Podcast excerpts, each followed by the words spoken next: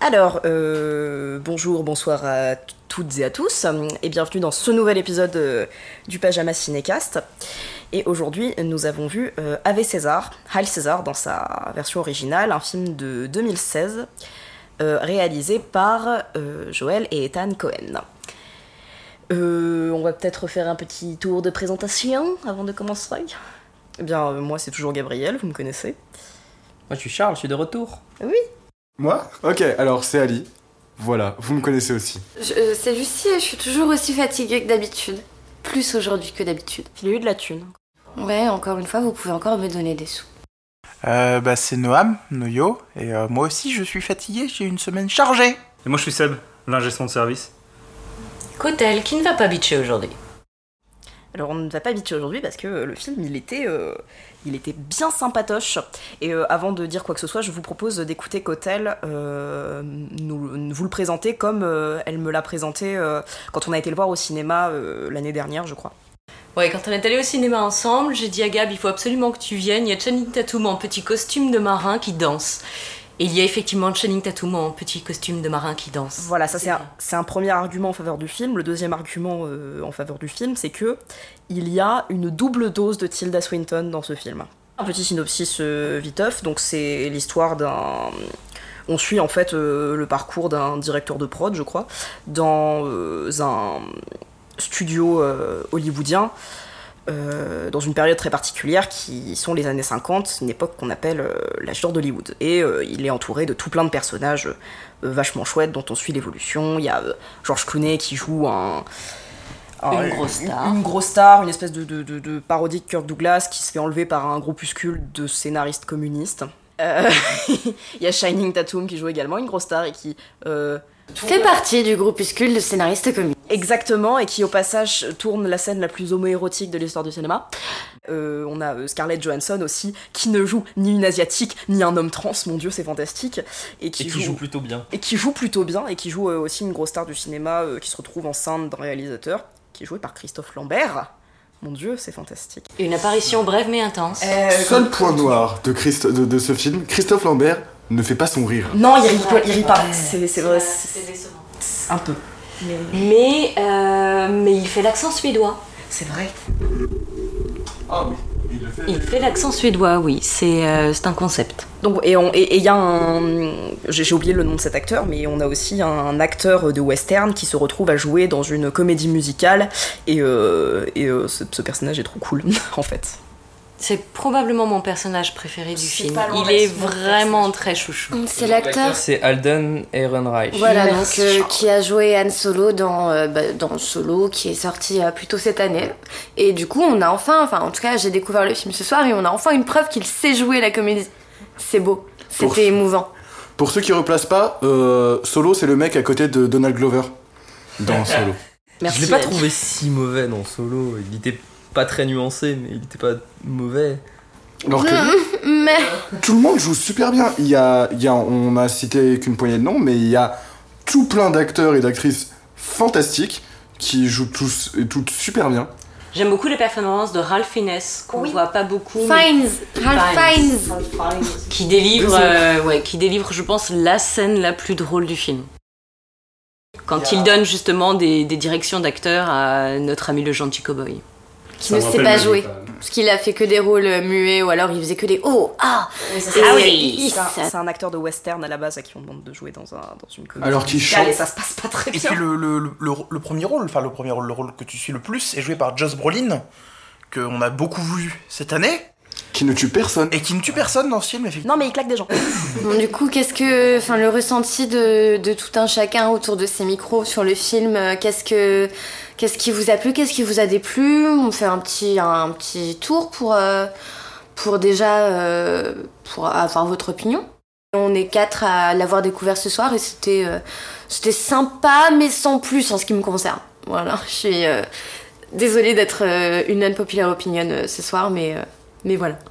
Je développerai, je développerai peut-être plus tard. Bah, en ce qui me concerne, moi je me. Enfin, j'avais rien recherché sur le film, on m'a juste dit qu'il était cool et que c'était une comédie. Et euh, j'ai, je crois, rien vu d'autre des frères Cohen. Et euh, T'as pas vu The Big Lebowski? Ah ouais, si, j'ai vu The Big Lebowski. mais il y a longtemps. Euh, je me suis beaucoup amusé. Il y a plein de moments euh, très gays, très rigolos. Et euh, enfin, vraiment, j'ai trouvé qu'il y avait plein de, de blagues super bien amenées, et de, enfin, de gags super bien amenés et qui étaient tout doux. Mais euh, euh, comment dire? Bah, je- oui, je ne qualifierais pas ça du meilleur film que j'ai eu cette année ou qui était, euh, qui- c'était particulièrement exceptionnel. Mais euh, j'ai rien de négatif à dire, je crois. En tout cas, rien qui me passe par la tête. Un feel-good movie en somme. Voilà. C'est un feel good movie. Ça, ça va être une valeur sûre que je vais ra- rajouter dans mes listes. Donc oui, pareil, c'est un, oui, c'est clair, c'est pas un film complètement euh, transcendant, mais c'est un, c'est un film très sympathique, est très drôle, très bien rythmé, très bien filmé, euh, avec euh, des acteurs qui jouent très très bien, avec Tilda Swinton euh, qui joue euh, des jumelles. Donc il y a deux fois Tilda Swinton, donc c'est merveilleux. Est-ce que tu aimes bien Tilda Swinton? Non, à peine. En gros, euh, Ave César, c'est, on a qualifié ça tout à l'heure de, de, de fresque entre guillemets de, de, de Hollywood, enfin de Hollywood vu de l'intérieur pendant du coup la période de l'âge d'or avec plein de, avec tous ces acteurs qui sont présentés comme des, des, des superstars, etc.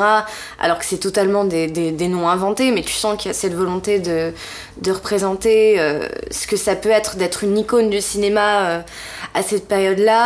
Ce que j'ai beaucoup aimé aussi, c'était un, chouette mélange de genres parce que du coup, vu qu'on est dans un, on est immergé entre guillemets dans ce, ce studio, euh, cet énorme studio euh, hollywoodien et du coup, euh, il y a plein de films qui sont tournés là-bas et ça donne lieu à des scènes de, du coup de western, des scènes de drame en noir et blanc, euh, une comédie, enfin une scène de comédie musicale euh, du coup avec avec des petits marins bien sympatoches et vu que j'adore les comédies musicales, c'était extrêmement satisfaisant de de voir des gens faire des claquettes. le, Euh, numéro, le, le- le numéro est chorégraphié euh, au poil de cul, c'est vraiment très impressionnant. Ah non, mais c'était c'était Une clairement très jolie dingue. scène. Et euh, ce qui était assez drôle, en tout cas dans le film, euh, c'était le détournement en fait qui est fait de ça, parce que ça aurait pu être un film très premier degré, etc. Mais euh, t'as des, grands noms d'Hollywood, genre t'as les acteurs les plus bankable qu'il y avait à ce moment-là, qui sont tous présents dans le film, mais qui ont peut-être deux scènes voire une réplique, voire pas de réplique du tout. C'est assez marrant en fait de voir que euh, ils ont. C'est pas un film premier degré, euh, vraiment. Il y a beaucoup de, légèreté et d'humour dedans. Euh, notamment, j'ai vu ça dans, le jeu de certains acteurs. C'était assez ouf la façon dont il y avait des regards caméra, des mouvements assez théâtraux et tout. Enfin, c'était vraiment vraiment poussé à l'extrême et c'était un peu un peu jouissif par moment. Voilà. Ah, en fait, non, j'ai pas que des trucs nuls à dire sur le film. Non, Mais il y, a- y aussi, euh, enfin, ça parle pas que de, enfin, ça parle pas que de cinéma. Ça se passe dans un studio de cinéma, mais il y a aussi tout un, euh, tout l'aspect star, star system qui est, qui est un peu montré. Enfin, le, le- un des rôles du personnage principal, en fait, c'est de faire en sorte que les frasques de ces euh, superstars euh, se finissent pas euh, dans la presse à scandale et du coup euh, nuisent à la réputation du studio. Euh, Enfin, il, il orchestre euh, littéralement la vie personnelle, euh, amoureuse, etc. de certains de ses acteurs. Notamment, il y a tout un, tout un truc autour du personnage de Scarlett Johansson, qui est une grande actrice et qui tombe enceinte et qui n'a pas de mari. Et donc, il doit euh, gérer euh, ça et faire en sorte que son image et par extension celle du studio en soit pas ternie.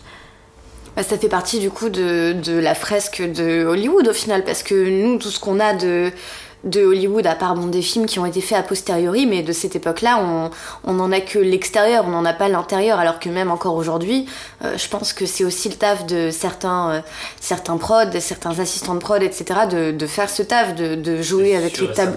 Bah, de jouer avec les tabloïds, de, de, de vendre, euh, de faire ou défaire des images de stars aussi. Enfin, c'est toute une, euh, tout un côté d'Hollywood qu'on voit pas d'habitude et qui là a été traité de manière assez, euh, en même temps juste, en même temps drôle, en même temps euh, un peu sarcastique. Et, euh, peu c'était- cynique, ouais. Et un peu cynique, il y, a- il y a des moments aussi où c'est euh, l'absurdité de tout ce star system qui est mise en lumière, notamment avec le jeu des deux, des deux Tilda Swinton, qui jouent deux journalistes en fait pour deux, euh, deux euh, journaux concurrents et qui se battent euh, pour avoir les exclusivités de telle ou telle actu ou mettre en lumière tel ou tel scandale. Et euh, par moments, ça donne des, des situations euh, drôles et assez absurdes. Ouais, ce que je trouvais euh, super intéressant avec euh, le postulat de départ du film, c'est que euh, ça aurait pu être n'importe quel film à la gloire d'Hollywood, super nostalgique, etc. Et on en fait euh, tout autre chose de bien plus intéressant. en, à travers l'honnêteté et l'absurdité du, du, du, propos, on présente plein d'arcs narratifs différents, d'autres beaucoup moins intéressants, euh, on pourra en parler. Et euh, on a parlé de tous les, acteurs qui arrivent pour une réplique et qui repartent. Pour moi, ça fait que euh, ça fait que renforcer l'aspect star system du truc. Just- Justement, un des trucs qui m'a déplu en fait dans le film, c'était l'abondance, la surenchère d'acteurs et de personnages présentés. Euh, qui, enfin, je me suis demandé, donc certes c'est une fresque de Hollywood, du coup tu peux avoir, euh, on voit tout un tas de corps de métier présentés dans le film, donc du coup incarnés par euh, tout un tas d'acteurs, etc. Parce que les studios hollywoodiens c'est des fourmilières très clairement, mais ce qui m'a dérangé c'est l'abondance de de d'arcs narratifs qui euh, soit se résolvaient euh, d'un claquement de doigts où tu vois pas l'évolution des personnages, etc. Enfin, des, des arcs un peu superflus, euh, à mon sens, et surtout une histoire que j'ai trouvé. Enfin, c'est le truc qui m'a un peu dérangé dans le film, c'est sa résolution. Parce qu'en fait, pendant le film, le personnage de Josh Brolin, donc Manix. Euh, Eddie Mannix, du coup, oui, parce qu'il porte le nom d'une marque de capote et du coup c'est drôle, mais bon, bref, c'est pas grave. Euh, en fait, il se retrouve confronté à un dilemme euh, de, enfin, un choix de carrière qu'il doit faire euh, parce qu'il y a un mec euh, qui débarque et j'ai même pas suivi euh, qui c'était, quels étaient ses réseaux, C'est un mec d'une compagnie aérienne qui lui propose un poste dans sa Voilà. compagnie aérienne. Mais un taf, euh, un taf à vie, un taf euh, euh, qui paierait bien, où il aurait pas besoin de s'investir, etc. Du coup, oh là là, le pauvre, il est torturé entre cette proposition super alléchante et garder son taf un peu pénible de, de producteur de, cinéma.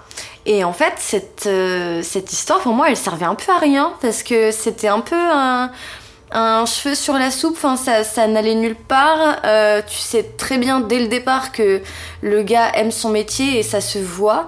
Et après c'est juste un- une question de parcours, euh, d'évolution de, son personnage en fait, qui au début est présenté comme euh, un peu fatigué par son travail. Il rentre tard chez, lui, il voit jamais sa femme ni ses enfants. Tout un, bah, tout le cliché. Du mec euh, qui est surchargé quoi. Et à la fin oh là là il a eu l'illumination et euh, il veut continuer de, faire ce, boulot qu'il aime mais qui, euh, qui prend beaucoup de son temps. Donc après ouais c'est vrai que cette histoire de, dilemme de bosser dans une compagnie aérienne j'ai pas trop compris d'où ça venait. Et surtout c'est c'est sur ça que se base la résolution parce que ça finit par un, plan grue sur l'ensemble des studios et ensuite genre fondu au noir et générique. Donc ben ça m'a un peu ouais ça m'a un peu dérangé en fait Moi, ça, c'est ouais. On a l'impression que du coup, le, le film principal que choisit le film, c'est euh, presque l'histoire la moins intéressante. Bah, c'est ça. Alors que tout autour, il y a euh, ces milliards de personnages intéressants et qu'on voit à peine. Et du coup, tu te dis ah ouais, mais j'aimerais bien euh, avoir tout un film sur euh, Channing Tatum et son rôle de, de communiste euh, danseur, je sais pas quoi, ou euh, tout un film sur euh, le tournage de complètement bordélique entre euh, avec euh, Han Solo et euh, et Ralph Fiennes, qui est euh, pour moi c'est super drôle de voir tout ce, ce fourmillement, fourmillement partout. Je comprends pour comment les, les frères Cohen, pourquoi ils ont choisi de suivre le producteur en tant que personnage plus ou moins principal du film. Parce que ça fait- Il va partout en fait. Il va partout et ça fait sens Oui. quand tu parles d'un studio de prendre ce personnage-là et de le mettre devant ses dilemmes, des trucs et de le faire gérer des trucs. Et ça permet aussi de, de- bah, du coup de rencontrer tous ces personnages. Du coup, c'est logique, mais c'est dommage d'avoir choisi euh, de juste une histoire de est-ce que tu veux pas aller bosser ailleurs comme fil narratif, je trouve. Bah, c'est pas tant le fil narratif que le- le- l'outil de la résolution du film. J'ai trouvé ça un peu. Enfin. Voilà. pas mal d'accord avec vous. Je- je- Et le, le personnage peut-être qui me laisse le plus sur ma faim à ce niveau-là, parce que vraiment on le voit juste pendant une scène, c'est le personnage, euh, j'ai oublié le nom de cet acteur en fait. En fait Scarlett Johansson, pour euh, garder son enfant, se dit tiens, euh, en fait je vais l'abandonner enfin, à un mec et ensuite je ferai genre que je l'adopte. Et justement on re- rencontre ce personnage à qui elle va confier son enfant. Ah oui, bah, John Hale. Voilà, exactement. Et, on- et on- en fait, il- il- elle le présente comme étant un- une personne professionnelle, dans le sens où c'est quelqu'un que les studios embauchent quand ils ont besoin de quelqu'un euh, pour faire, entre guillemets, j'ai envie de dire le sale boulot. Genre, par exemple, euh, un acteur qui a, qui a renversé quelqu'un en bagnole, bah, c'est lui qui a, fait, euh, qui a fait de la tôle à sa place. Et ce personnage m'a l'air hyper intéressant, et on le voit que pendant une scène. Ce personnage me laisse complètement sur ma faim. Voilà. Je vais revenir sur d'abord sur l'arc de d'Eddie Mannix. C'est intéressant, comme tu disais, euh, de le prendre lui parce que c'est celui qui connaît tout le monde et c'est lui qui va. qui C'est à travers lui qu'on a tous les personnages de présenter. Mais c'est vrai que pour un dilemme interne de euh, le taf c'est compliqué, au final j'y arrive, il n'y avait pas besoin d'avoir euh, une personne extérieure qui le tenterait de faire autre chose. Alors qu'il s'en fout dès le début. Il aurait pas il aurait pas. Parce qu'on commence le film, ça fait déjà une semaine qu'il laisse traîner la... sa réponse. Il s'en fout dès le début. Euh, au sujet de. Et il se démène pour tout le monde du coup. Euh, en l'occurrence pour Scarlett Johansson. Et euh, ça fait partie d'une des résolutions qui, qui font que pour lui le taf vaut le coup. C'est que malgré qu'il soit démené pour que Scarlett lui laisse le gosse pour le récupérer ensuite, il y a juste Scarlett qui flash sur lui et il tombe amoureux et il se marie euh, dans la nuit. Et euh, bon, Le personnage c'est un de John peu, euh, euh, oui, le personnage de John Hale. Et euh, bon, c'est un peu, euh, ça, pour moi, c'était un peu ce côté de, euh, J'ai trouvé ça vite expédié, moi ça m'a déçu un peu. bah, le film n'allait pas durer trois quarts d'heure encore derrière, je Et en pense. fait, Et- Et ce Et que je justement, trouve, d'où le, le, le point négatif de développer autant de personnages en fait. Euh, pour moi, ce- cette euh, résolution-là, c'était juste pour montrer le fait que euh, il peut se débrouiller comme il peut, se démener comme il peut pour résoudre des trucs. C'est pas lui le maître de tout. Il y a des trucs qui sont en dehors de lui et bon, qui peuvent se résoudre ou pas derrière, quoi. Mais justement, en fait, moi, euh, pour aller à l'encontre, un peu, pas vraiment à l'encontre, mais un peu à, contre-pied par rapport à ce, que, ce qui est dit depuis tout à l'heure sur le fait qu'il y a plein de petites histoires et que c'est un peu frustrant de pas avoir la suite de ces petites histoires, bah, le fait, quand tu. C'est que pour moi, ça donne de la crédibilité, en fait, euh, à l'hi- à l'histoire d'Eddie Mannix. C'est-à-dire que ça, le, ça nous met dans la position de son euh, travail, une journée de son travail, ça dure. Le film dure. Euh, une, gro- une grosse trentaine d'heures, un truc comme ça, ou une petite trentaine d'heures. Et euh, si j'ai bien compris, ça commence par une confession et ça finit par une confession. 27 heures 27 exactement. heures. 27 heures exactement, voilà.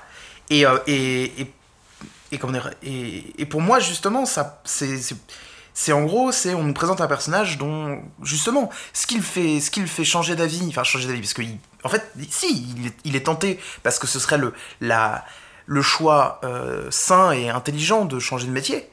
Mais du coup, il, euh, en fait, ce qui l'intéresse dans ce métier, c'est le fait que ça foisonne et c'est le fait qu'il y ait plein de choses. Et ce que je trouve un truc qui est assez fou, en fait, j'ai d'y penser, c'est que il prend à peu près tout ce qui arrive dans, dans, dans, dans sa vie et, dans, et ce qui arrive à ses, à comédiens de la même façon. C'est-à-dire qu'il va, il va traiter avec le même flegme le fait qu'il il, manque un, acteur pour jouer un rôle, et du coup ils vont trouver un acteur de, western qui, a, qui à la base c'est pas, c'est pas dire une réplique, pour le foutre dans un, dans un drame, et, euh, et, ça, et, et lui, et il fait confiance à ses équipes pour gérer ça à partir de là, et il gère avec le même flegme le fait qu'un de ses acteurs se fasse enlever par des communistes, et euh, qu'ils doivent, et qu'ils doivent faire une rançon, et que euh, suite à la rançon, il découvre que, que Channing Tatum est communiste, et il peut faire démanteler la, la cellule communiste, euh, malheureusement pas avant que Channing Tatum parte en, parte en Russie devenir euh, l'homme soviétique, Dans un sous-marin, dans un sous-marin. accompagné du Avec cœur de l'armée rouge. Accompagné son du cœur Et et de son et de son chien Engels pour qui il a quand même jeté 100 000 dollars à la flotte. Ça crée toute une justement dans cette fresque, ça crée tout un foisonnement de, de, de, de plein de petites choses intéressantes et le fait que les choses se résolvent euh, un peu magiquement, enfin qu'il y ait des choses qui se résolvent un peu magiquement ou que on, qu'on aperçoit la résolution de, de, points plus tard dans le film. Euh, par exemple, justement, cette histoire de drame où euh, il y a une scène très drôle, on l'a déjà dit, sur le fait que euh, Solo n'arrive pas à dire une réplique. C'est la première réplique qu'il doit dire sur ce tournage et il n'arrive pas à la sortir comme le réalisateur veut. Et bah plus tard dans le film, on voit juste passer le fait que la réplique a été changée pour, dire pour que Solo puisse la, la dire euh, de façon plus adéquate, selon son style de jeu. Et tous ces trucs-là, en fait, je trouve ça vachement cool parce que juste ça nous présente la journée type de ce personnage, qui est un personnage un peu exceptionnel de par le flegme par lequel il prend tout, et que bah, cette journée type est justement faite de s'il y a un problème urgent que je dois régler, je le règle. Et si je peux trouver un moyen pour que ce problème ne soit pas urgent ou que je puisse le régler plus tard, je le règle plus tard. Et le fait que du coup il y ait des choses qui se passent sans son sans son implication directe vient nourrir ça et vient donner du réalisme à tout ça, je trouve. Il y a un truc que je voudrais ajouter là-dessus, c'est que ce personnage est tout à fait antipathique et euh, euh, son flegme le rend pas plus attachant, il le rend juste encore plus antipathique et ça a juste l'air d'un gars euh, impassible euh, qui déteste tout le monde et enfin, je veux dire dans, sa première minute ou deuxième minute d'apparition il fout des claques à une nana euh, qui de, de, toute évidence faisait pas grand chose de mal et en fait ça fait que je m'en fiche de ce qui lui arrive à la fin de, de si il a un job qui le satisfait ou pas et je pense que, le, que les réalisateurs en ont conscience, ce qui est pourquoi ils ont expédié la, la fin aussi vite. Enfin, c'était super brutal, on l'a dit, la, le, la fin de son arc narratif est super brutale parce qu'en fait tout le monde s'en fout. Je pense qu'ils en ont conscience et que c'est pas ça le cœur du film. Mais, oui, mais qu'ils étaient obligés d'avoir cette trame-là, comme tu l'as dit Seb, mais qu'ils euh, en ont conscience donc ils expédient ça le plus vite possible parce que voilà. Mais oui, c'est un personnage excessivement détestable. Hein. Enfin, il... voilà. Du coup, je trouve, pense pas que ce soit une erreur ou un point négatif. Et effectivement, je trouve qu'il y a beaucoup de choses qui, qui servent le propos, comme tu l'as dit, Anne. Bah après, justement, euh, pour le coup, je suis complètement d'accord avec toi sur le fait que ce soit un personnage détestable. Mais euh, je, je, crois que c'est Lucie qui, qui, qui, disait un peu ça tout à l'heure. Je sais pas où va ma phrase, hein, sachez-le. Et je crois que, je crois que c'est Lucie qui disait justement enfin, le fait qu'il. Enfin, ouais, en vrai, je m'en fous de ce que devient ce personnage et je vois même pas à quoi sert véritablement son arc narratif à lui. Enfin, j'en ai vraiment rien à. Enfin, bah, c'est juste pour ce, justifier sa présence. Bah, ce ou... dilemme professionnel, il n'y a pas besoin de ça pour justifier sa présence. Dès le début, sa première scène, certes, il faut des claques à une meuf, mais c'est parce qu'il est.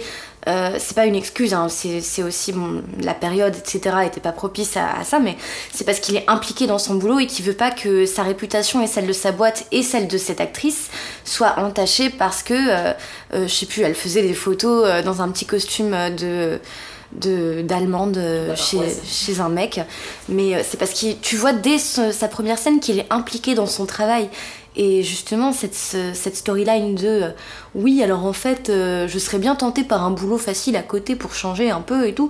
Euh, bah elle sert à rien parce que du début à la fin il donne tout et c'est comme si les, les personnes qui, qui étaient sous son autorité c'était pas ses c'était limite ses enfants en fait. C'est un peu la babysitter de tout le monde le gars D'ailleurs, il y a un petit point qui me semble important de préciser, c'est que ce boulot pour lequel il hésite à quitter euh, la boîte de prod, c'est un boulot, donc on l'a dit, euh, d'un mec qui, euh, qui a une compagnie aérienne en fait, mais pas seulement, c'est un mec dont on, dont on apprend très vite qu'en fait il fait des essais de bombes à hydrogène dans des îles du Pacifique, donc c'est pas un boulot moralement hyper clean non plus. Euh, ouais, je me retiens, du coup, je vais en mettre une couche. Déjà, pourquoi utiliser le terme flegme quand Shane Black nous a appris équanimité, les enfants? Équanimité, c'est le mot que vous cherchiez, allez regarder The Nice Guys. C'était si vous aviez pas envie de regarder Hey César. Et ensuite, euh, oui, on voit que des petits bouts d'intrigue. C'est un peu le concept même d'un film choral, c'est-à-dire un film qui va suivre plusieurs histoires qui s'entremêlent les unes après les autres. Elles sont pas faites pour être d'énormes arcs narratifs, comme si on s'attachait qu'à une seule personne sur tout un film. Donc personnellement, ça me choque pas que ça aille vite ou que les personnages soient pas euh, développés plus que ça. Et je suis pas persuadée qu'il y aurait du matériel. Bon, si je regarderais une heure et demie de Channing Tatum en train de danser en costume marin, ça c'est pas la question. Mais euh, je pense pas forcément qu'il y ait du matériel pour faire ça. Et quant à ce qu'ils ont voulu faire, ben moi ça me fait penser à une peinture impressionniste. Chaque histoire va être un petit coup de pinceau et une fois que tu prends du recul, c'est là que tu vas voir euh, Hollywood dans sa globalité, avec les petites mains, avec les big stars, euh, avec les petits moments doux, avec les petits moments absurdes, avec les petits moments sordides. Et euh, les petits scénaristes juifs communistes cachés. Et les petits scénaristes juifs communistes qui essayent juste de se faire du bif parce qu'ils en ont marre de récupérer les miettes. Bah, c'est pour ça qu'on avait, enfin, qu'on a défini ça comme étant une fresque, parce que moi perso ça m'a fait penser, enfin c'est un peu le cas avec euh, souvent les films chorales, c'est, euh, ça me fait penser aux peintures de, de, la Renaissance où tu vois plein de personnages en train de faire différentes actions et au final t'as euh, cette règle de peinture où t'arrives euh, au milieu, t'as un point central et du coup le point central du film, là en l'occurrence c'était un château d'eau.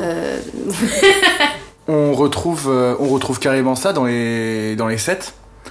Il y a le premier set où euh, Denis Nedry vient euh, intoxiqué euh, George Clooney, où tout le monde tape la pause avec son petit accessoire dans un set énorme et on a exactement la même chose euh, quand on nous présente le set où Solo va venir euh, essayer une réplique pour la première fois. Et, d'a- et d'ailleurs, on parle beaucoup de lui, mais Ralph Fiennes, Fines. Fiennes, Fiennes, Fiennes, Fiennes, Ralphie. tu- Laurence Lawrence Voldemort. Lawrence. Alors, Ralphie, il écrit, il a l'air d'avoir écrit aussi euh, le, le, le scénar euh, qu'il met en scène. Et, à vrai dire, bon, euh, Solo, c'est pas, c'est pas placer une réplique, mais les répliques sont compliquées aussi. Et lui-même, dans son vocabulaire, il n'utilise pas les mots les plus courants.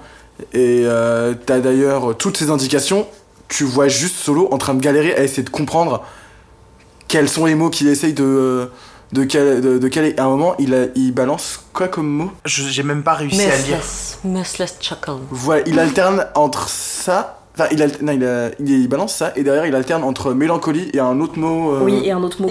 Compunction.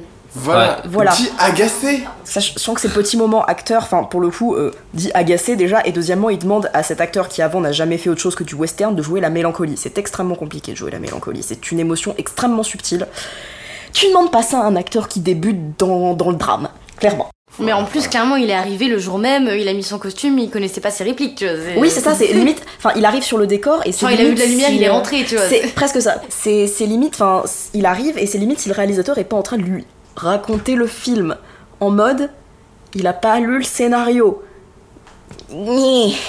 Mais à la fin, il arrive quand même à avoir une réplique qui est bien. Quand tu regardes le rush final 20 minutes plus tard dans le film, tu vois que ça marche. Bah oui, Et tant pis, bah, s'il faut changer le truc, ça c'est un travail de, de bon directeur d'acteur, ça se voit là. Et c'est ça qui est, c'est satisfaisant à voir. Et d'ailleurs, justement, il y a une scène entre euh, Laurence Lawrence, euh, le réalisateur de ce, de ce truc-là, du coup, Ralph, et Josh Brolin, euh, Eddie Mannix, euh, où, en fait, mine de rien, tout doux, Eddie lui dit Bah écoute, t'as un problème avec cet acteur, tout le monde à la tête du studio veut voir cet acteur dans ce film. Donc t'as pas vraiment le choix, c'est moi c'est ce qu'on m'a dit de faire, et toi ton travail c'est de faire en sorte que ça fonctionne. D'autant que, même en tant que spectateur, c'est très compliqué de pas être du côté de, de Solo, en fait, parce que c'est un personnage profondément attachant. Je, je pense que c'est le personnage le plus attachant du film, parce qu'il est trop mignon. Il fait des tours de l'assaut. Il fait des tours de l'assaut en attendant son date. Avec Et des spaghettis. Il, drague son date en faisant du lasso avec des spaghettis. Je crois pas qu'il la drague. Je crois que Ça me paraît, il, il m'a l'air d'être un personnage où il est très très naïf. euh, Il est présenté comme naïf et un peu bêta. Je me souviens de la première chose qu'on s'est dit avec Hélène en sortant du film, et quand on parlait de ce personnage, on se disait, mais euh, il est complètement hainard. Il a un petit côté neuroatypique, effectivement, à prendre les choses au premier degré, mais il a aussi des grandes capacités d'observation et c'est lui qui va euh, faire une réflexion qui va, euh, qui va permettre à Eddie Mannix euh, de retrouver la piste. C'est euh, complètement lui qui retrouve le personnage de George Clooney au final. c'est lui lui qui retrouve retrouve George Clooney à la fin. Et euh, c'est aussi flagrant quand euh, dans la scène du cinéma, en fait, quand il rit pas en même temps que les gens, en fait, il rit par imitation. Mais d'ailleurs, je trouve ça extrêmement rigolo du coup, parce que ça, ça fait de lui le héros de l'ombre du film, du film Ave César, dans le sens où le héros principal, le personnage principal, c'est Eddie Mannix, et que c'est lui, et que c'est pourtant par lui qu'arrivent la plupart des résolutions de la, de la plus grosse intrigue, à part celle d'Eddie Mannix, c'est-à-dire celle de l'acteur qui a été, euh, qui a été enlevé. Euh, alors que dans la diégèse du film, lui c'est la star, donc le, le per- le personnage de premier plan, tandis qu'Eddie Mannix, à l'inverse, est le personnage de second plan et le- le- l'homme de l'ombre qui fait fonctionner les choses derrière lui. Et du coup, je trouve, enfin, c'est il y a un renversement qui est plutôt rigolo à en fait avoir euh, quand euh, à propos de à propos de ce personnage et à propos de, de l'histoire du film quoi. Je pense qu'on peut commencer à conclure. Moi, ce que, ce que je voudrais dire, c'est que du coup, on est en train de parler de tous les personnages secondaires parce qu'ils sont tous intéressants. Et je pense que c'est la marque du coup d'un d'un film choral qui fonctionne parce qu'on a envie d'en savoir plus sur tous les personnages. Mais surtout, en fait, tous les personnages sont plus intéressants que le personnage a priori principal, qui est le personnage d'Eddie Mannix. Enfin, tout le monde s'en fout. Je trouve pas, je l'aime bien moi. Et je trouve que c'est intéressant la façon dont il gère euh, tous les trucs qui arrivent. Parce que justement, il y a plein de choses à gérer, machin et tout. Et il reste impassible, professionnel, il fait son truc, il fait son taf. Parce que bah, il y a un problème qui arrive, il fait Ok, bon bah je peux faire ça, ça, ça. Vas-y, fais ci, fais ça, machin. Il gère tout. Et du coup, il est obligé de rester impassible et un peu froid, parce que sinon, juste, il serait débordé tout le temps. Et, et, euh, pour moi, ce personnage, il est intéressant dans ce sens-là, parce qu'on voit, c'est son quotidien, et du coup, toutes ces petites machineries qui arrivent, machin, c'est des gros trucs dans la vie de toutes ces personnes, mais il n'a pas le temps de s'occuper de tout ça, donc il gère du mieux qu'il peut tous les détails. Bah, c'est le but, enfin c'est le, le job d'un producteur exécutif. hein, Exactement. Bah, globalement, on peut dire que pour finir, c'est un super film qu'on vous conseille. Et globalement, les points négatifs où certaines personnes ou d'autres ont, euh, enfin, ont pas aimé, c'est, ça reste malgré tout des choix réfléchis et cohérents. Bah, euh, après, tout est relatif. Je veux dire, on film. a tous euh, son opinion. Après, ça Voilà. vous empêche pas. Normalement, vous l'avez vu pour écouter le podcast, mais si jamais vous voulez le revoir, allez-y, faites-vous votre propre avis. Et puis, euh, et puis ouais, non, euh, malgré tout, c'est un film très léger et qui se regarde très facilement. Euh, et clairement, en tout cas, euh, pour euh, l'avoir découvert, j'ai pas vu le temps passer. Euh, qui pioche le film de la semaine prochaine? J'y vais. Le film de la semaine prochaine est Mademoiselle de Park Chan-wook 2016. Ah, Oh, j'ai oui. pas vu. C'est qui qui l'a Notre mis film de 2016, donc. Je ne sais pas. je crois que qui c'est l'a- Élise. Ah, j'approuve, il est vachement bien. Cool. Eh bien, à la semaine prochaine pour Mademoiselle. Bonne soirée, bon, bon appétit, bon, tout ce que vous voulez à tout le monde. Bisous Ciao. Salut